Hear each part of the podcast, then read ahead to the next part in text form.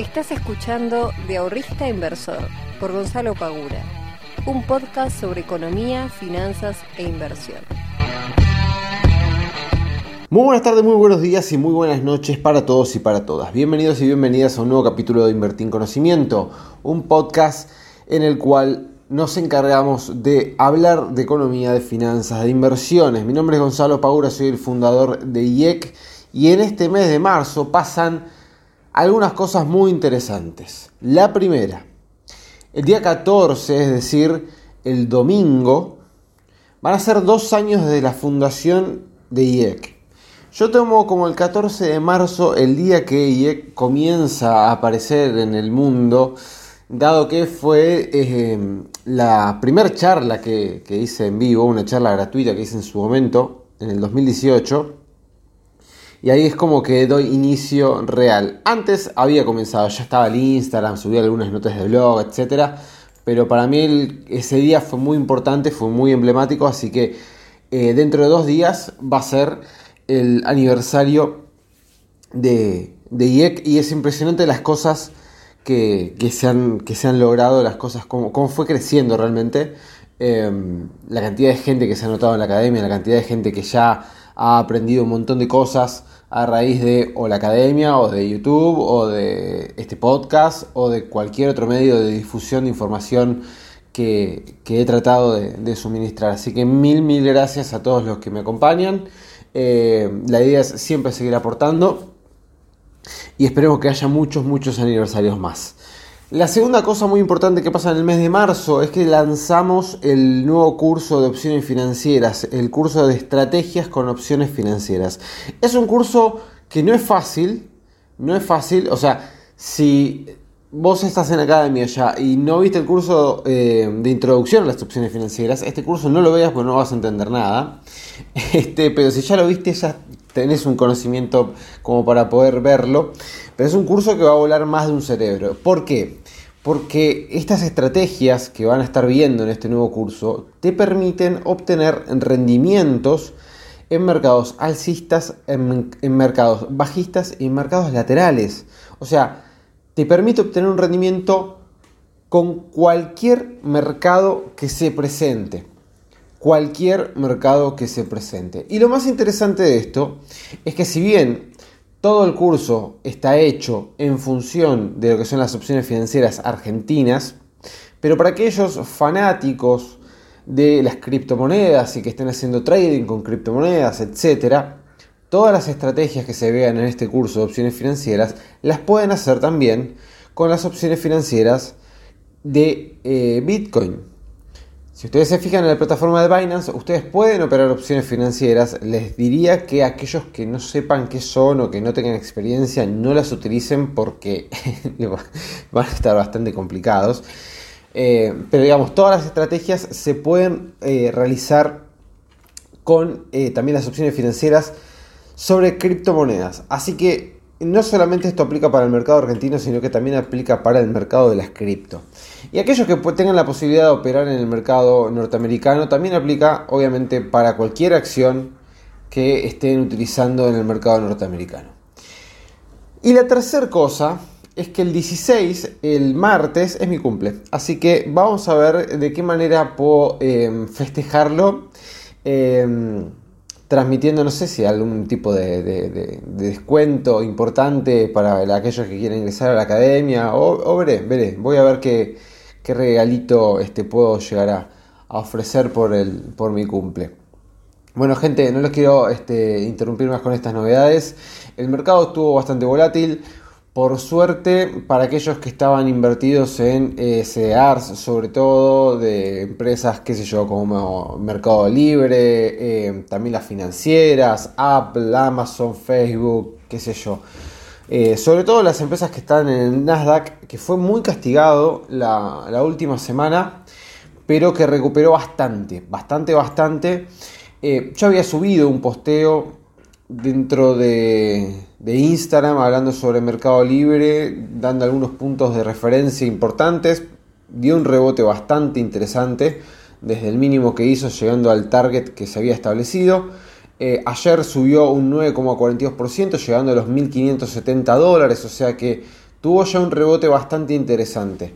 Em, cuando llegó al mínimo, no me acuerdo, como, a ver, tengo la compu enfrente mientras hablo con ustedes. Cuando llegó a los 1368, ahí no compré, pero al día siguiente, que ya daba señales de que iba a comenzar, ahí compré en los 1424 dólares. Este, para promediar un poquito el precio.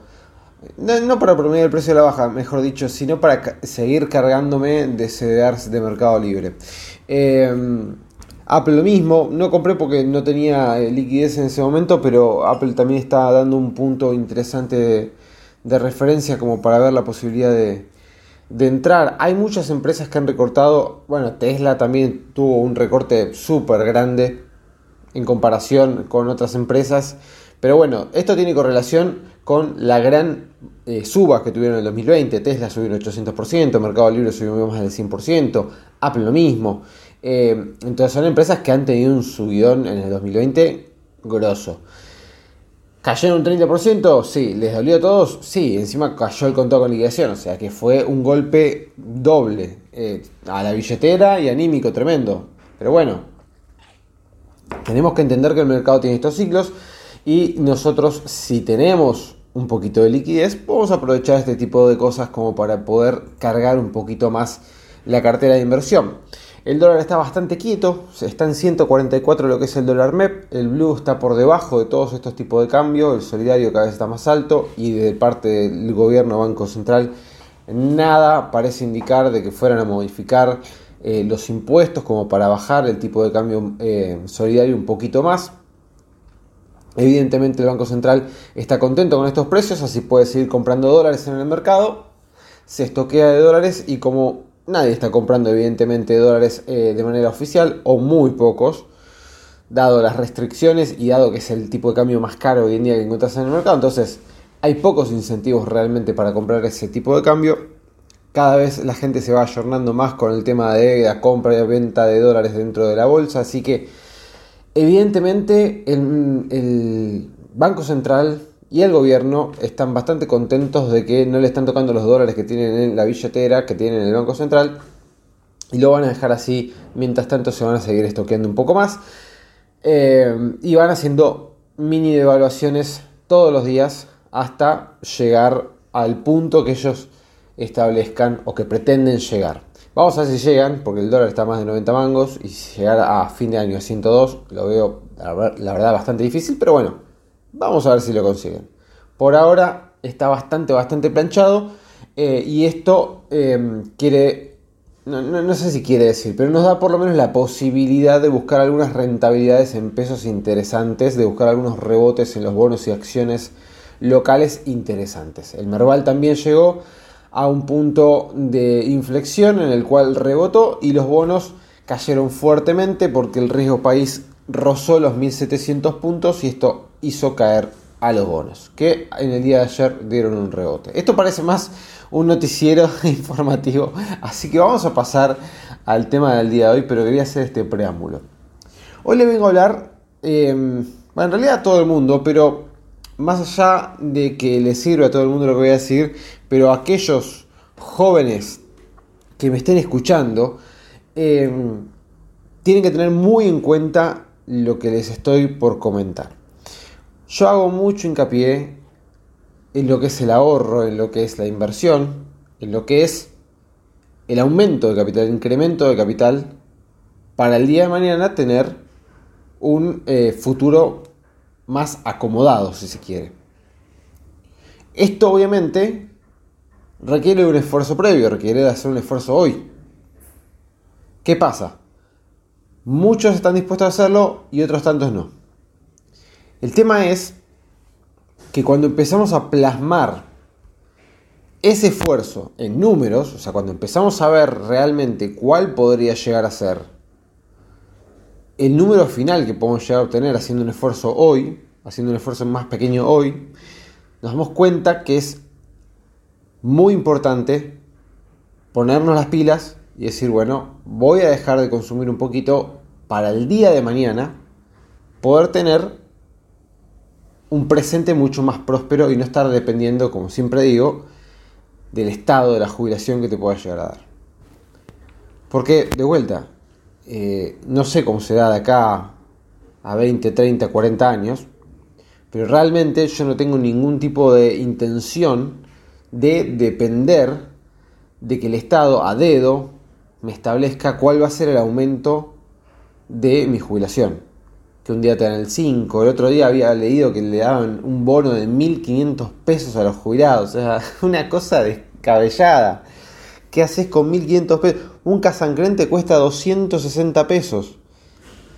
Un queso cremoso te cuesta también como mínimo 180 mangos. ¿Qué haces con 1.500 pesos? ¿Qué te compras? Un par de paquetes de fideo y arroz y nada más. Y un par de huevos. Bueno, entonces, como tenemos estas realidades y evidentemente o muy difícilmente pueden llegar a cambiar, depender del Estado y depender del gobierno de turno que te dé aumentos o no eh, por decreto o con un ajuste que termina perdiendo contra la inflación, a mí la verdad que no me hace ninguna gracia. Entonces prefiero hoy sacrificar un poquito mis gastos, mi consumo inmediato para el día de mañana poder tener la tranquilidad de que voy a tener mi jubilación, pero aparte voy a tener un capital que a mí me deje una renta fija, constante y que pueda tener un nivel de vida muy bueno y acomodado. ¿Ok? Pasemos esto a números. Supongamos que ustedes tienen 20 años. Algunos los tendrán, otros tendrán un poquito más, pero ya vamos a ir avanzando en edades. La idea sería tener una renta a los 55 años que equivalga al 70% de lo que hoy ganan. ¿Ok? Esto equivale esto equivale, no, perdón. Esto puede ser, vos me decís, che, pero yo hoy gano, no sé, 15 mil pesos, la verdad que me gustaría ganar más. Bueno, sí, o sea, totalmente. Esto es un cálculo solamente matemático como para establecer, bueno, si hoy estás, supongamos que hoy estás conforme con tu sueldo, qué sé yo, ganás, no sé, 100 lucas, 150 lucas, vos estás recontra conforme con tu sueldo, y decís, bueno, fantástico, yo con el 70% de mi sueldo de hoy, tenerlo el día de mañana, más mi jubilación, bárbaro, voy a andar bastante bien. Perfecto. Y aparte estamos hablando a los 55. Ni hombres ni mujeres se jubilan tan, este, tan jóvenes. Así que tenés un changui más. Pero supongamos que querés llegar a los 55 años con el 70% de lo que hoy ganás. ¿Sí? Hoy ganás 100 mil pesos, querés llegar con un sueldo de 70 mil o un ingreso de 70 mil equivalentes a dentro de este, dentro de 35 años. Si tenés 20 años, a los 55. Tendrías que ahorrar un 10% nada más de tu salario y ese 10% obviamente invertirlo a una TIR, a una tasa interna de retorno del 8%. Es una tasa obviamente en dólares, ¿sí? no, no, estoy hablando de una tasa del 8% en pesos, sería una estupidez, es una tasa del 8% en dólares, no es una tasa baja, vamos a ser honestos, algunos me podrán decir, no, pero el Bitcoin subió. Bueno, pará. Estamos hablando de hacer una planificación que sea totalmente sostenible, que no sea variable, etc. Bien. Entonces, si vos a los 55 años quisieras tener un, un rendimiento que equivalga al 70% de tu salario hoy, con 20 años deberías ahorrar un 10% y obtener vos o un asesor financiero una TIR del 8% en dólares. Ahora bien, ¿qué sucede para aquellos que no tienen 20 años, que tienen un poco más? Bueno, vamos a suponer que tenés 30 años. En el caso de que tengas 30 años para obtener, de la misma manera que en el caso anterior, un 70% de tu ingreso actual a los 55 años, deberías ahorrar hoy un 21% de tu ingreso e invertirlo, o mejor dicho, obtener un 8% anual de tasa interna de retorno. Entonces ya fíjense que con 10 años de distancia entre uno y otro, tenemos que más que duplicar el ahorro mensual que nosotros necesitamos hacer, el esfuerzo de dejar de consumir hoy para el día de mañana tener un ingreso que es super, bastante superior más del doble, que en el caso anterior.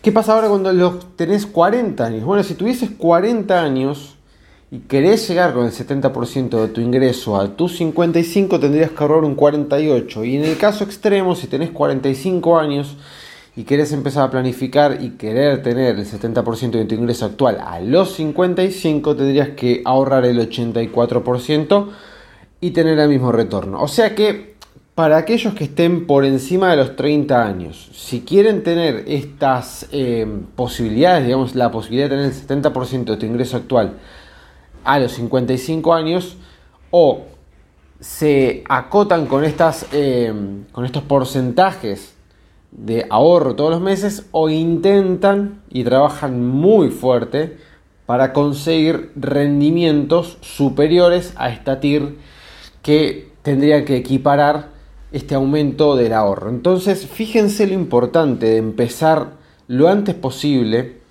a generar un ahorro constante. Yo no conozco a nadie que esté ahorrando más de el 20, o sea, ahorrar el 25% de lo que te ingresa de tu salario mensualmente ya es un montón. Si vos estás en esa situación, sentiste privilegiado o privilegiada porque realmente es un porcentaje muy pero muy muy alto. Eh, y no conozco a nadie que ahorre el 30-35 y lo pueda mantener en el tiempo. Quizás algún mes en particular sí puedas ahorrar el 30 o el 35 de tu salario, porque no sé, eh, se cayeron tus... o aumentaste el ingreso o se, no sé, se te vaciaron las tarjetas justo ese mes y bueno, tenés un 30% de ahorro que el mes pasado no. Pero no es, generalmente no lo pueden sostener todos los meses tener una tasa tan alta de ahorro o porque tienen que gastar, porque tienen ganas de gastar, o porque se les surge alguna emergencia, o por lo que fuere. Entonces, si nos acotamos a tasas de ahorro que son bastante más accesibles, como el 10%, el 15%, hasta el 20%, si estás por encima de los 30 años y mientras estás escuchando este podcast, sabe que vas a tener que aumentar la tasa interna de retorno de tu cartera. O sea que vas a tener que tener un ingreso real, una TIR real, por encima del 8% si es que pretendés llegar con estos números que yo estoy diciendo ahora, ¿no? Con el 70% de tu ingreso actual para dentro de tus 55 años, ¿sí? Ahora, con esto no quiero y tampoco estoy desalentando para nada a aquellos que tengan 40, 45 o mismo que tengan 50. Lo único que quiero tratar de demostrar es que cuanto antes empecemos, mejor. Cuanto antes empecemos, menos sacrificio o menos esfuerzo nos va a llevar tener el resultado que quizás una persona de 40 para obtenerlo tendría que o ahorrar un montón, o sea, sacrificar un montón de consumo actual, que tampoco es la idea, porque la realidad es que también trabajamos para poder disfrutar de lo que, lo que trabajamos, eh, o obtener una tasa de interés muy alta. Bien, que se puede obtener más de un 8% anual en dólares, sí, se puede obtener. Obviamente que implica otros riesgos como dije antes en este mismo podcast, Apple, Amazon, Tesla, empresas que han volado durante el 2020 y que los últimos 10 años vienen subiendo de manera consecutiva, algunos años suben un poco más, algunos años suben un poco menos, algunos años quizás no suben, pero en el promedio los últimos 10 años vienen subiendo bastante, tenemos tasas por arriba del 20, 30, 40% en dólares, pero por abajo las patas, o sea, tranquilos. Entonces, ¿se puede obtener? Sí, pero conlleva meterse en activos más riesgosos. Lo mismo las criptomonedas, ahora que está todo muy de moda y todos están eh, muy obsesionados con el tema de las criptos. Eh, también tiene rendimientos muy altos, pero acuérdense que el Bitcoin en su momento llegó a los 20 mil dólares y después se cayó hasta los 3 mil. O sea que todo conlleva un riesgo. Todo, todo conlleva un riesgo. Acá estamos hablando de una TIR que eh, ustedes podrían conseguir tranquilamente si se capacitan bien si se unen a la academia y si hacen estos cursos y si se unen a la comunidad o bueno, si tienen un buen asesor financiero que les pueda manejar la cartera, un 8% anual es totalmente conseguible, se puede aspirar y no hay ningún tipo de, digamos, inconveniente en lograrlo. Quizás el primer año cueste un poquito más, al segundo quizás no llegues pero quedes un poco cerca, pero ya más adelante cuando ya tengas la experiencia y la capacitación adecuada, te puedo asegurar que vas a llegar a conseguir ese 8% anual en dólares. Es totalmente viable. Quería traerles esta, esta info, me parecía muy interesante. Después seguramente haga un video de esto, eh, explicándolo un poquito más en detalle, con algunos números más, pero no lo quería volver demasiado engorroso ni aburrido en el, podcast. Así que después seguramente o subo un video a YouTube o subo un video a, Instagram con, todos estos cálculos que hablamos. Lo importante y lo que quiero que se lleven este, de este podcast es mientras antes comiencen mejor, mientras antes comiences a ponerte las pilas con tus eh, finanzas y planificarlas, menos esfuerzo vas a necesitar el día de mañana para tener una eh, buena cantidad de dinero para que cuando estés cerca de lo que va a ser tu jubilación, o si querés ya en ese momento estar jubilado, eh, vas a tener un dinero, un capital interesante como para que puedas eh, jubilarte tranquilo y tener una vida totalmente plena. Chicos y chicas, nos vemos la semana que viene, ya con 31 años. Qué loco, ya pasé la barrera de los 30, pero bueno, ya con 31 años voy a estar grabando el nuevo podcast. Les mando un fuerte abrazo, muchas gracias y no se olviden de compartir este capítulo. Chao.